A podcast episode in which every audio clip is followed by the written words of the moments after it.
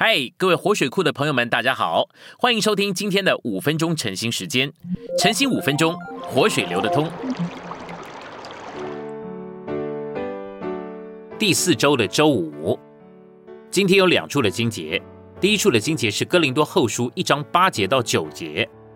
我们被压太重，力不能胜，甚至连活命的指望都绝了，自己里面也断定是必死的，叫我们不信靠自己。只信靠那叫死人复活的神。第二处经节是以赛亚书四十九章十五节：妇人焉能忘记她吃奶的婴孩，不连续她亲生的儿子？即或有忘记的，我却不忘记你。我们来到信息选读的部分，在约翰福音十一章，我们还看到了另外一个原则，就是主不为人治病，只叫人复活。为人治病的原则，乃是在帮助人的软弱。他听见拉萨路病了，他没有去为他治病，只等到他死了才去叫他复活，因为叫人复活才是他要做的。叫人复活的原则就是等到人到了尽头，他才来给人一个新的起头。他必须要等你软弱到绝境，失败到尽头，完全到死地，主才会在你的身上来彰显他复活的大能。所以呢，当你亲近主的时候。你不必要受这些软弱和失败的打搅。如果你知道了这些，主更是知道。若是他让你失败，你即便是苦求，你也会刚强不起来。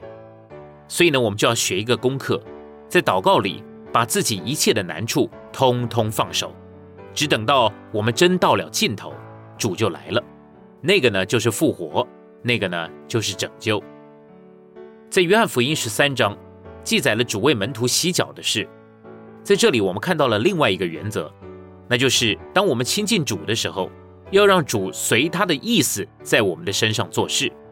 我们千万不要当彼得，主要给他洗脚的时候，他还谦卑的说：“啊，你绝对不可洗我的脚，永远不可。”等到主对他说：“我若不洗你，你就与我无份了。”他就转过来说：“哎，主啊，哎，不但我的脚，连手跟头也要洗。”这就是我们的光景，主要在我们的身上做事。我们开头呢，不让他做。后来呢，让他做了，又要还要他多做，这都是人的意见。在约翰福音第二十一章里面记载了主向门徒们显现的事。在这里呢，我们看见，当我们流落在世界里，在最软弱而完全忘记亲近主的时候，主还是来亲近我们。彼得在那个时候不只是自己下了世界去，他还带着弟兄们同去。是彼得先说我要打鱼去，然后其余的门徒们说我们也跟你同去。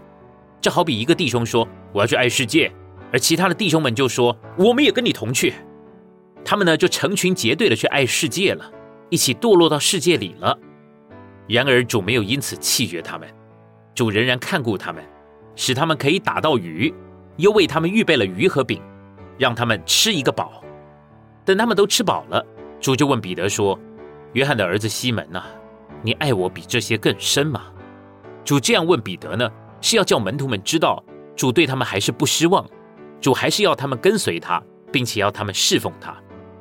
在接触主的事情上面，你我都是失败的人。彼得跑去打鱼，我们也跟着他去打鱼了。我们失败，但是主永远不失败。我们在亲近他的时候，他接触我们；我们不亲近他的时候，他也来接触我们。我们自己是靠不住的，今天接触他，我就明天不接触了。这个月亲近他，我下个月就不亲近了。然而，无论我们怎么样，主还是一样的；无论我们怎么样改变，主永不改变。所以呢，在我们跟主接触的事上，有一个原则，就是虽然我们会改变，但是主却永不改变。今天的晨兴时间，你有什么摸着或感动吗？欢迎在下方留言处留言给我们。如果你喜欢今天的内容，欢迎你们订阅、按赞，并且分享出去哦！天天取用活水库，让你生活不虚度。我们下次再见。